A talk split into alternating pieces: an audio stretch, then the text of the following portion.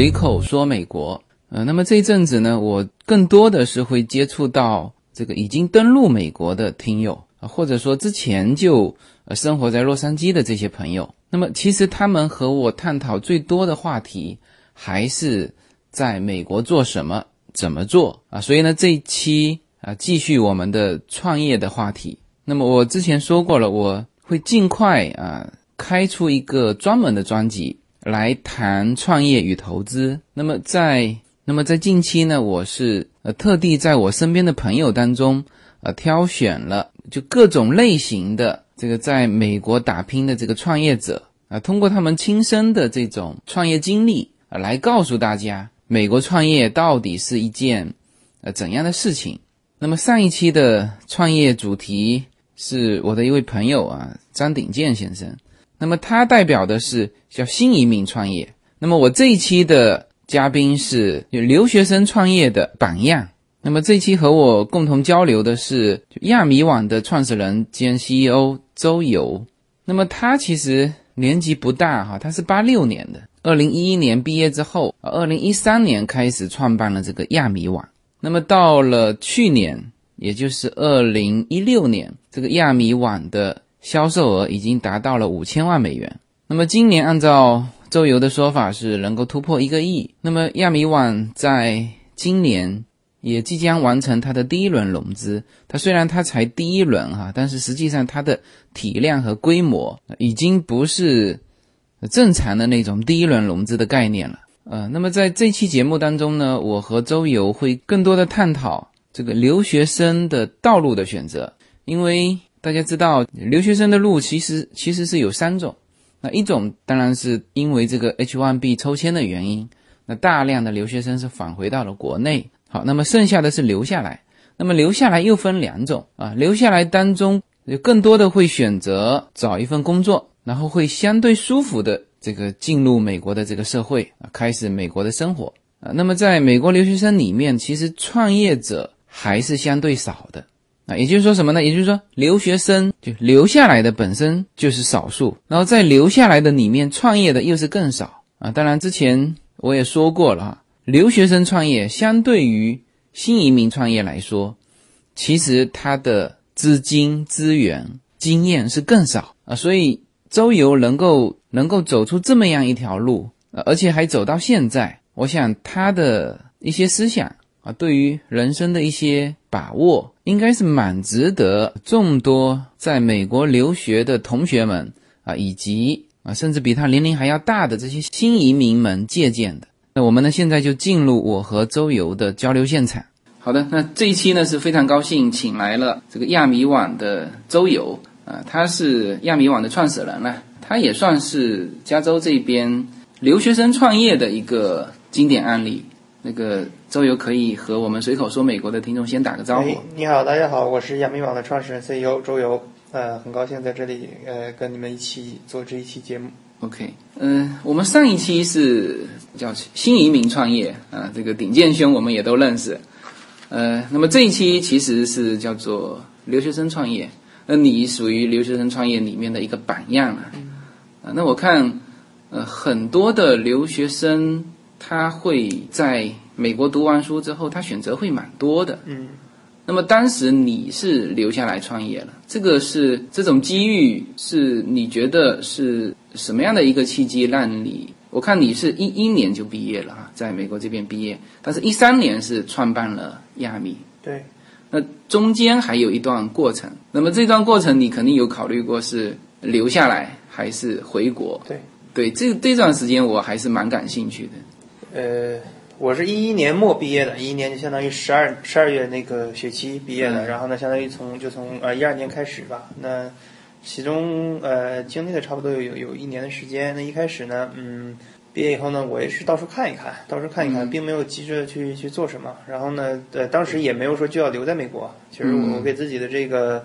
嗯呃，未来的这个还是比较开放的态度，说比如说哪里有事情做，哪里有更好的机遇，我就可以留在哪里。然后比如说我去纽约看了一看，我去洛杉矶也看了一看。然后呢，嗯，这其中呢，呃，这中间在洛杉矶这段时间呢，当时来洛杉矶以后呢，就发现在这边的亚洲服务、亚洲商品啊，包括餐饮啊，都很配套设施都很齐全。然后呢，对比了一下我当时在喀纳斯这样的一个生活，嗯，然后呢，就就有了这样一个一个想法吧，就做亚米网站一个想法。因为你看，嗯，我在喀纳斯的时候，那边呢，基本上没有什么亚洲的商品。那你你究其根源，主要是还是因为就是说，作作为一个比如说一个实体的经济，他们要把亚洲超市开到堪萨斯那边不现实，因为没有当地没有足够的这个目标用户市场去支撑这个生意。但这个事情对电商来说呢，是是没有问题的，因为。只要能接入互联网的地方，只要我呃呃包裹可以邮寄到的地方，它都是可以成为我的目标市场，嗯，对吧？那我可以把呃迅速的把这些闲杂的市场串起来，然后呢，就就就很快的一个思维过程，很很快一个思维过程，我就觉得这件事情是可以做的，对吧？嗯，最起码就是反向思考一下，如果我当时在喀纳斯。呃，打个比方，我我当时也喜也挺喜欢喝茶的，我也买不到。那如果有这么个网站可以买中国的这个茶叶之类的东西，我我我我应该会去买。嗯。但其实就是我一个自我验证的一个过程，就迅速做了决定。那这件事情呢，其实嗯，八九月份就已经决定了。然后呢，当然你你一三年初网站才上线，当你你要经历半年的时间去准备你的货源、你网站的架构，包括你的这个人员一系列事情。嗯。这这是。这些事情呢，占用了我半年的时间。那差不多是九月份、八九月份开始，那着手准备，然后呢，一三年三月份就正式上线。嗯，对。哦，那你这样听起来，你的整个过程很顺利。呃，对，就不能说很顺利。呃，一开始就是说我的这个呃决策过程非常快。嗯。就我是那种呃，你看到了这个机会。是吧？然后就也没有犹豫太久，就立刻着手去做。对，对我还是愿意去试一试，不愿意去想太多的东西。然后，嗯，不试试你 怎么知道呢？对吧？当时也没觉得它是一个机遇，我就觉得这个事情是第一呢可以做，嗯，第二呢是有价值的，对吧？就也没有考虑到这个事情我可以做到多大，我只是觉得这个事情有价值，是因为肯定能满足一部分人的需求，对，所以说就开始做了。现在我看你们亚米网整个这个规模。你们员工现在有一百多人了吧？对，我们在洛杉矶这边有差不多两百人，嗯，然后在对，在国内也有一个小 team。那整个现在全美的市场，好像说去年是达到了销售额是多少？我们去年差不多做到了五千万美金的 GMV，那今年呢，差不多从第一季度的情况来看，今年应该可以做到一个亿美金的 GMV 这样。嗯，那这个业绩是非常好的。你看，你是一三年，一三年到现在，呃，三三四年时间。那么就你现在来看，你觉得美国的这个创业的空间市场和中国相比会如何？因为我这边很多听友啊，他们呃主要大部分是在中国，那现在想想到美国来，那他们其实一直很很纠结，嗯，呃，很担心的一点，就是因为他们老觉得说中国，当然中国。市场是很大的，嗯，因为这一部分人，像比如说像我，那我是一毕业就在中国就就创业的，对，呃，公司啊也做了十几年，然后现在叫做中年移民过来，就跟你是，呃，你是读书在这边，对，是吧？嗯，对，那但你的创业也是在美国，对，那我们当时的创业和财富积累呢，其实在中国，对，就是这些人他在对中国的这个市场。他还有信心，对，但是到美国来，他就觉得啊，是不是很困难？对，那我其实现在慢慢的会觉得说，哎，其实我觉得美国也有很多机会啊，啊，甚至我看到的一些机会，我有的时候说极端一点哈，说，哎，我觉得美国的机会可能比现在的中国要更多。对，因为两个东西嘛，就是生产资料两个，一个是土地嘛，土地资源其实美国是便宜的，嗯，像这个。这个这个曹德旺也说过，对，就美国的制造业其实现在看不比中国逊色啊，所以你感觉在就年轻人创业的这个环境来说，你觉得中美这两边你怎么看？呃，我觉得现在差不多，其实两边机会都很多，但偏向的东西不一样。嗯，呃，你看，呃，美国呢是呃是是这样子，美国呢是叫创造力比较强。对，你看，嗯，你你搞，呃，搞大数据，搞这这个这个 machine learning，不搞这个这个 AR、VR，现在比较火的东西，那就是硅谷。那在品牌的创造性上呢，你看最近出现的一些新兴的这个品牌，针对年轻人品牌，都出现在纽约。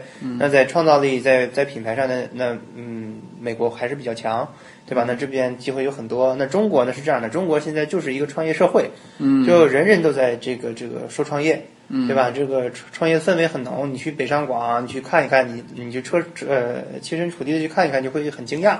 对这个创业的氛围，创业的这个这个能力，那很很多现在呢，在国内的这批这批人呢，也开始就就叫出海，嗯，对吧？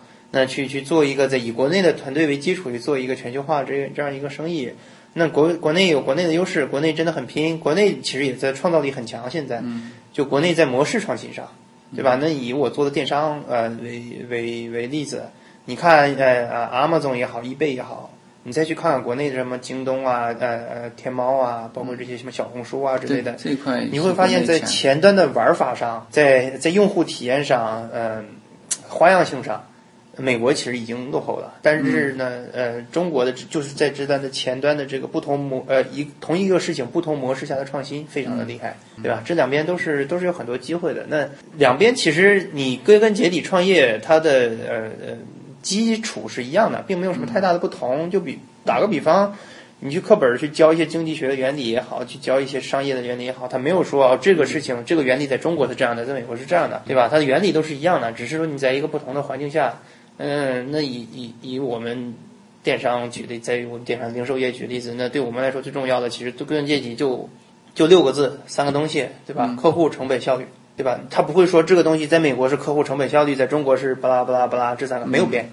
对吧？就是你所在的市场不一样，你你只要能对这个市场足够的了解，你对这个客户足够的了解，那前提是那客户成本效，你肯定要了解你的客户，对吧？这可能你你如果从中国过来，你可能要需要一点时间去摸索，对吧？模式上，包括这个打法上，肯定是会有一些不一样，但是基本的原理和本质是没有变的。那么其实这种的空间和需求也蛮多，在你所在的这个叫堪萨斯对堪萨斯这边。那么他们就你的同学当中，他们选择的创业会多吗？选择创业的会多吗？呃，还好，嗯也没有很多。其实，呃，你知道美国是一个让人很舒服的国家，嗯，对，就是时间长了的话呢，自然而然就他找份工作，对呃，就对很很潇洒了。就我们话说滋生了惰性，嗯，对吧？那我一样可以过得很好。那创业其实并不是一个很很很很光鲜那种东西，感觉起来挺光鲜，但其实还是挺辛苦的。那很多人呢，我一步一步大学毕业，比如说我如果读研究生也好，我到一个大公司，我一步一步从什么 staff 上升到什么 engineer 还是怎样怎样的，一步步高升。我我到啊、职业生涯中期，我拿个十几万美金的这个算是高收入的这个薪水，我我我真的是在堪萨斯可以过得很舒服，对吧？嗯，就美国这个还是没有那么多的人，呃，去选择创业，但是呢，还是有一定地域性的啊。比如说，你可能在硅谷就会相对来说多一点，对吧？那在在其他地方少一点。但在中国呢，现在就不一样，它就是一个全民全民全民创业，因为你可能中国也是你不允许你惰性。就我之前有一个朋友在北京跟我开玩笑说，在北京这个城市，你不创业成功一次，你是永远不可能买得起房子的，对 对吧？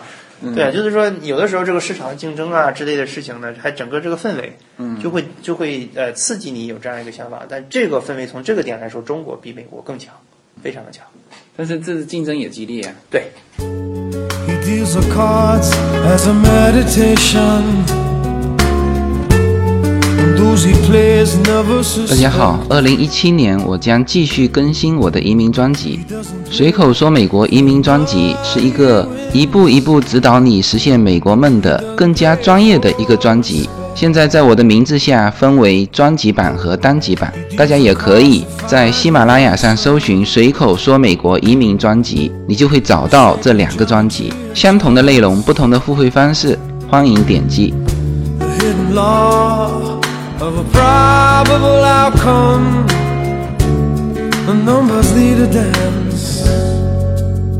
就我我现在感觉美国呢，它在竞争这一块，嗯，其实还算是个生态，对，就是它的生态里面有乔木，有灌木，像有些人他就其他的我们说种族吧，这个黑人啊、老莫啊，那他们的整个价值观跟我们不一样，对，是吧？他你给他一个月的周薪，他立刻就可以花掉的，他也不存款啊。那么但在中国，就大家都一样，就所有的树都是白杨树的时候，那这个竞争就太激烈了。嗯嗯。啊，所以你有没有感觉在美国相对来说，这种竞争的环境会会好一些？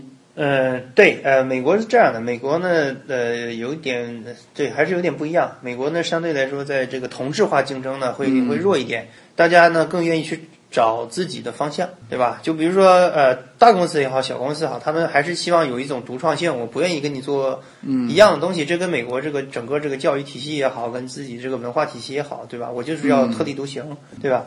那呃，从大公司来说，你你从你就说大了，你看呃呃，美国公司这边，比如说你你很很少听说 Facebook 啊或者 Amazon 看好这个行业，它叭叭叭成立一个对这个事业群去打这个新的项目，他们最多也只不过说哎你做的不错，我给你收购了就好了，对对对吧？那在中国你很常见的是，哎一个新的出来了，他们都都想尽可能的避开巨头，是因为巨头如果盯上了呢，他对他有的时候更多的是并不是呃收购你，而是 OK 我成立一个事业部。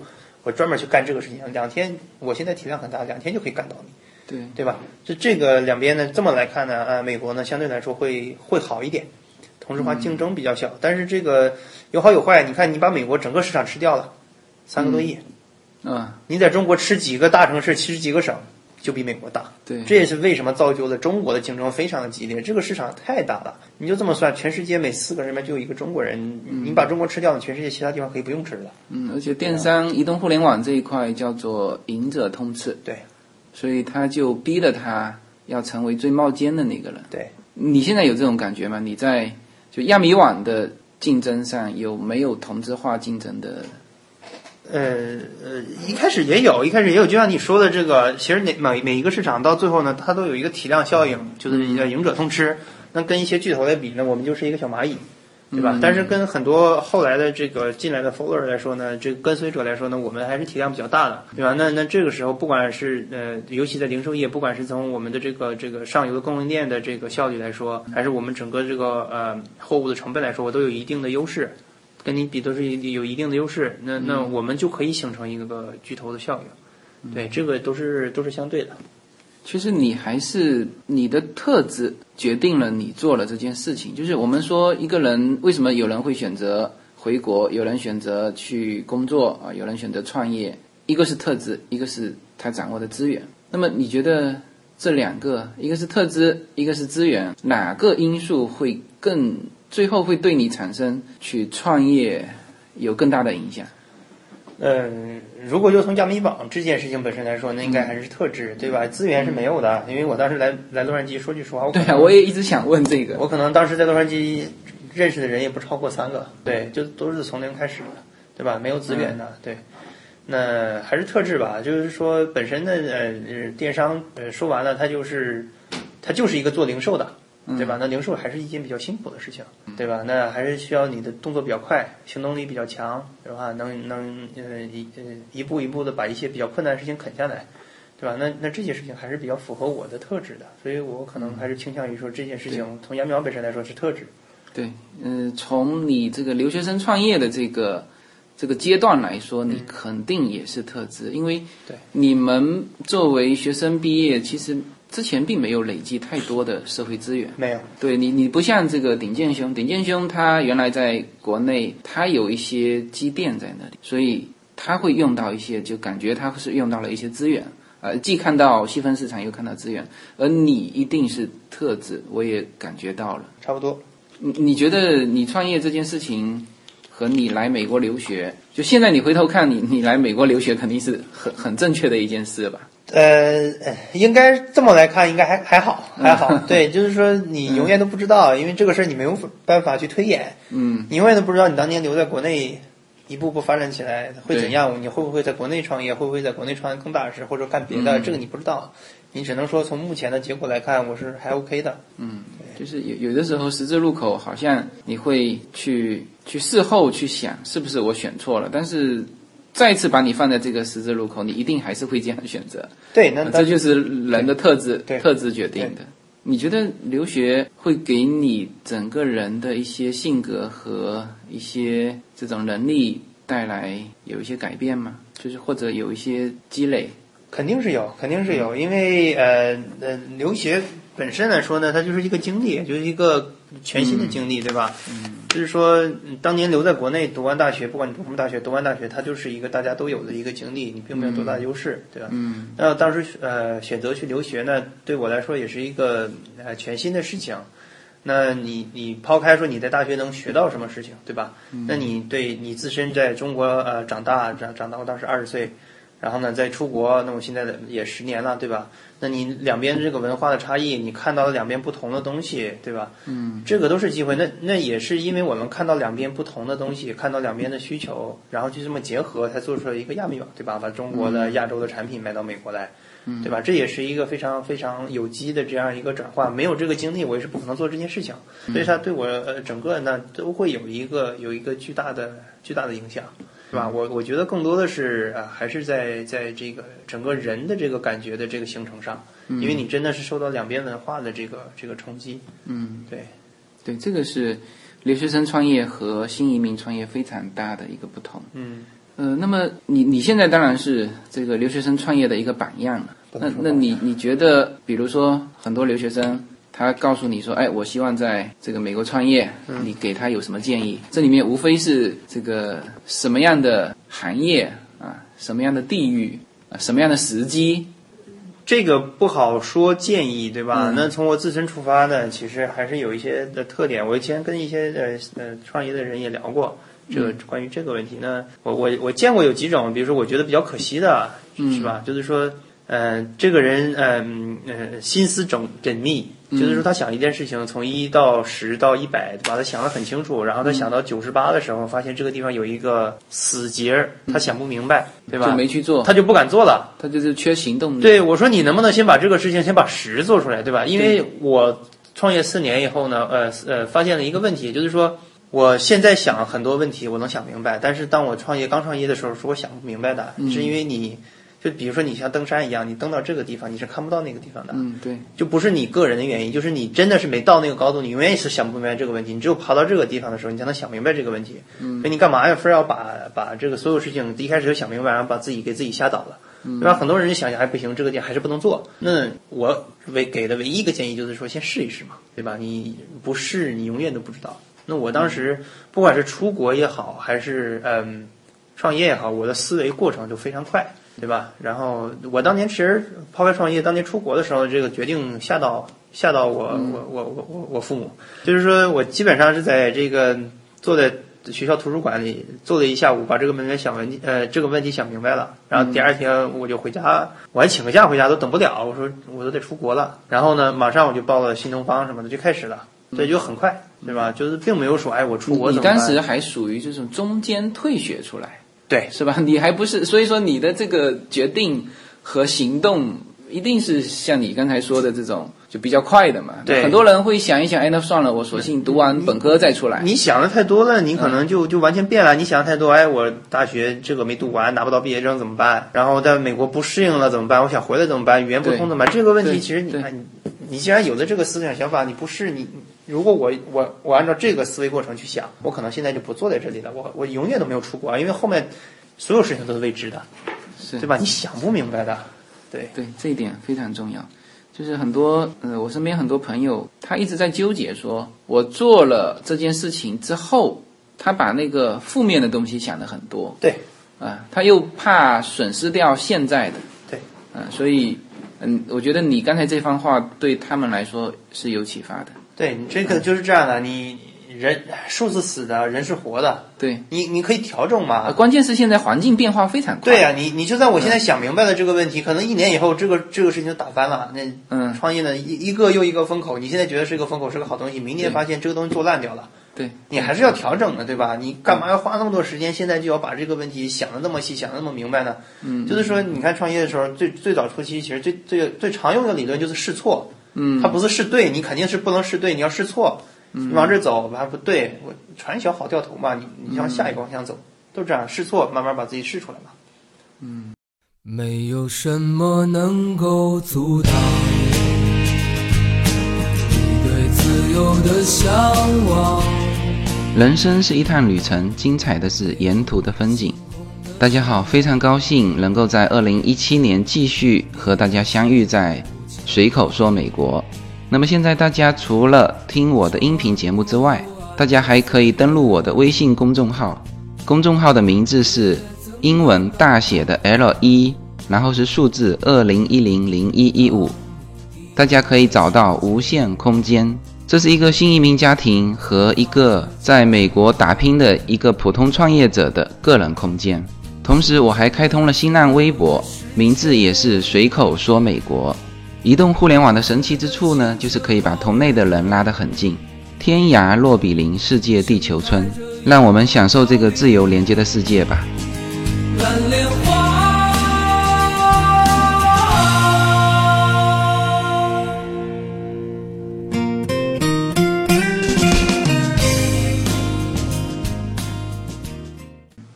那么你现在是在西海岸创业，嗯在加州创业，在南加州创业。嗯。那么，但是你当时毕业可是在堪萨州毕业的。对。那么这其实地域也很重要。对。是吧？对那么其实也蛮多留学生现在会在中部。对，就你你所在的这个州，刚才你说了一个很形象的，就是把美国地图打个叉，对它就在中间。对，那这这个地方，我之前也有朋友，他也是从这种，就他说自己说是逃出来的，对，就是跟那个寄宿家庭都不敢说的，然后嗯就就自己跑出来了，跑出来也是后来也是到了到了加州。那么现在中国很多的呃留学生选择学校，首先他学校先选择在了中部，嗯，你觉得这一点要不要给他们建议？有条件还是选择在东海岸、西海岸？呃，不一定，不一定。不一定，嗯就是说到每个地方都有每个地方的好处，嗯对吧？那中部呢，其实是一个你可以沉下心来去思考、去学习的一个地方。那呃，东西海岸呢，还是这个呃呃生活节奏的也好呢，还是这个社会形成也好呢，会比较复杂一点，嗯，对吧？看你想要受的诱惑比较多。对对，看你想要什么样的东西，嗯对吧？那那我还是觉得，呃，你究竟在哪里不重要，呃，比较重要的是，还是你你能还是能看多看到不同的东西。那我从中国到美国，我看到了中美两边的差异。嗯，我从堪萨斯到洛杉矶，我看到了这两边的差异。我给你打个很简单的比方，如果我从来没在堪萨斯待过那么长时间，我没设身处地的去想过这个问题，感受过这个商品的匮乏，我直接第一站到洛杉矶，我可能永远都不会有这个想法。嗯因为我从来都没看过堪萨斯是有这个需求的，嗯，对吧？那虽然说我现在的顾客还是以东西海岸为主，但是当时这个呃呃想法的形成是因为我在堪萨斯看到的这个需求，对吧？嗯，那我第一站到了洛杉矶，我看不到这个东西，对吧？也许有可能也会看到，因为你你现在的客户是东西海岸多嘛，对对。东西海岸多，他也有这需求嘛，对，是是是吧？但没有那么的强烈，没有它的对比度没有那么大的差距，你可能就这个是从你的人生的这条线对去看哦，你觉得这个现在的这个果是当时那个因，那也许你直接到这边也也会有这种需求，对。而且我之前跟很多朋友开玩笑，我说你永远在洛杉矶，永远待在纽约。你嗯你说句实话，你并没有到过美国。啊，那是因为美国纽约、洛杉矶、旧金山、呃芝加哥有几个这个城市？你看看美国百分之七十城市分布都是是像堪萨斯、瓦奥明那种嗯嗯嗯，一望无际的，都是那种对，广很广阔的地方，那才是真的美国。拿一个这个喷水的，对对对对对，在那边喷画一个圈，他们就喷水的这个地方能长出草。对他们的生活方式，呃，才是美国人的真正的生活方式。嗯，但是你是通过这个看到说需求，但是如果说创业呢？嗯，创业的话，环境可能还是东西海岸对会好一些肯定的，啊。你需要的，你要开始创业的时候，你就需要很多的资源，嗯，很多的知识。对就比如说你在堪萨斯，你怎么搞定你的物流？你搞不定的，对，对吧？你没有那么多资源，你在洛杉矶你靠港口，对吧？嗯你要你要搞金融，你你在西海岸就只能去呃呃三藩，你在东海岸只能去纽约，为什么？因为它你跟你创业相关的配套都在那边，对对你不可能在堪萨斯说我要搞进出口贸易，你你第一步就落后了，你你嗯你从洛杉矶还是从纽约上港，这个东西物流到你仓库，你的成本就升高了，嗯。这你需要配套的资源，嗯。还是这些大城市呃会有的，对吧？那你看中国也是一样的，你你你可以在在在某一个中部的中国的这个偏远地区有这个想法，在那边成长，但是你最后很多，你看中国的大佬什么刘强东啊，他也从什么呃江苏宿迁啊，他怎么又说在宿迁开始做京东？对他也是从北京开始做，因为你创业你就要考虑你身边的资源，嗯，你身边的配套，对吧？嗯，你你不可能做一个生意是跟其他生意没有没有没有没有往来的，嗯，对吧？只有更多的往来，你才能把这个生意做起来。所以你要考虑到这些事情。那创业肯定要是奔大城市去。对，哎，你现在的仓库也是设在洛杉矶吗？对，啊啊，因为你是中国的东西过来。对。那有些人好像是在俄勒冈设仓库，嗯，就是如果是海淘的这一类的，你现在有考虑反向做回去吗？这个我们一直在思考，这个我们一直在思考是这样的，就是呃，跨境海淘，呃，往中国做这个事情呢，说实话已经是一片红海，对对吧？对，那呃，那几个巨头都开始做，对，但是这个事情并没有做完，因为这肯定是一个方向，嗯，对吧？那中国呢，呃，十三亿人，这下中国自己资源是不可能满足这么多人的，嗯，那吸引国外的商品回来，肯定是一个方向。那在这种前提下呢，你必须要想明白一个事情，就是你要借力，你的力在哪里？嗯，我现在去插进去，呃，跟他们能拼的就是拼资金、拼执行力。嗯，那这就是一个我用我话比较粗俗话说，就是一个狗咬狗的战争，没有接到任何力，你跟他们死拼，你在伤自己的现金流，你在伤自己团力团队的战斗力，大家都很很累。但是我能不能找到一个借力的方向？对，比如说利用我现在的资源。然后我我把这个事情做回去以后，我发现我对他们是不光在资金和执行力上，在其他方面我是有优势的。如果我能把这个地方想明白，我是肯定是愿意回去的，因为毕竟那边市场非常的巨大，对吧？但是我前面这个东西，我还是要找到这个借力点。你你自己感觉，作为你这个时代的人来说，因为每个时代不同的嘛，像我们经常说六十年代，六十年代那些人是赶上了一个改革开放最好的时候，所以说现在很多六零年左右的，他们就比如说第一批上市公司，嗯，啊、都是那些人。对，那反正每一个时代都觉得自己这个时代很委屈嘛。对，呃，这个我们以前说七十年代是最委屈的，因为我们没赶上，没赶上那个改革开放第一批就是抢的抢地盘的那个时机。对，啊、但是我们还算赶上了什么呢？还算赶上了帮他们做助手的时期，嗯就是还有岗位。嗯啊那也有人说是八十年代，就是八零年到八五年这一段时间，他们觉得他们是最最悲催的，就是连岗位都没了出来 啊。那你是哪一八六，呃？你是八六，对那那那这么说也是踩到了这个点啊对啊！但是你开了另外一条路是吧？对。呃，你如果留在国内，呃，当然也有可能，因为这个跟人的特质有关。嗯。但是相对来说，没有这么好的一个一个机会。你有没有考虑过这个？这你你你原来在国内的那些同学和你现在的状态对比起来，你觉得人选择什么样的方向和他的努力，其实这两个都蛮重要，对是吧？对，这个呃啊啊，之前想过，但是真的是不太能强求。嗯对，因为我之前你知道看过我我看过一个电影，然后我那个电影可能拍的也就一般，但是他那个呃讲的故事让我很很很思考，叫蝴蝶效应，嗯嗯，对吧？你可能是是是这个蝴蝶效应讲的是你可能在大西洋上的一只蝴蝶拍一下翅膀，但最后呢，可能形成的是在一个地方的一个飓风，嗯。对吧？不断形成，就是说都是有连锁效应的。那肯定是努力是是一个必要的，就是你不管做什么，努力是特质，每个人无论在什么情况，他都会努力。但是真的是有可能在好多个分叉口的时候，你当初选择这个，你加了呃，比如说十分的努力，嗯，你的结果可能也就是个六十分。但是你当初如果选择另一个，你不知道，你并不知道，对但有可能是当时选择的是另一个，你加了你十分的努力，最后你变成的是九十分，嗯，对吧？这个选择真的是很重要，但是很可悲的就是是你在这个选择路口的时候，你当时没有人能知道我到底选哪个是对的。嗯，你真的不知道，那谁是是不不可能知道这个事儿是根本没有法没有办法去验证。你敢今天就跟我说，我当年如果不选择出国，在国内读完大学，那中国互联网那段时间是蓬勃发展，嗯我其实并没有赶上，嗯，对吧？对，那我有没有可能在国内也去也创业了呢？说不定做的比现在更好，这我永远都不知道。嗯我只能从现在看，在目前来说，我可以，我已经有了自己的方向，我可以更努力把这件事情做好。但是我永远都不知道当初我选择的这个事情是不是比另一个更好，因为这是一个没有法验证的事情。嗯好，那今天时间关系哈，非常感谢这个周游做客我们的随口说美国。那呃，我和周游呢还会呃针对这个亚米网这个电商的商业模式和这个市场，还会有一期内容。那那这一期呢，就先到这里。好，那可以和我们的听友告个别。对对，谢谢呃，谢谢各位听友。然后呢，很高兴能坐在这里跟你们谈一下我在美国的这个创业啊，还好也也好，生活也好一些感受。然后呢，希望下次我们有机会继续继续交流。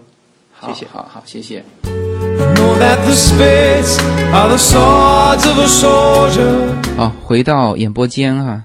那么通过这一期和周游的交流，那我们其实可以从周游身上看到呃一些闪光点啊，比如说他是一个行动力非常强的人，就行动的非常快，呃，关键是它的方向性还还很好，就方向感很好。那么这个是从这一期的节目大家可以呃感受到的。那当然，创业呢，实际上那都会经历一个阶段，就是就是开始的时候，就是单兵能力强很重要。但是呢，到了后面，那其实就是一个带团队的一个一个能力了。所以呢，我和周游会在下一期的节目里面啊，重点来探讨这个亚米网啊，从一三年开办之后啊所走的一些路啊，其中会谈到就在美国企业的一些内部管理啊，会谈到竞争啊，会谈到美国的华人电商企业发展的一个方向。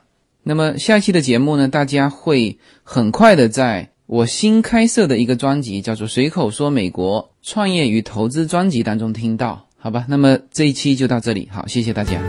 Know that the clubs are weapons of war. I know that diamonds mean money for this art, but that's not the shape of my heart.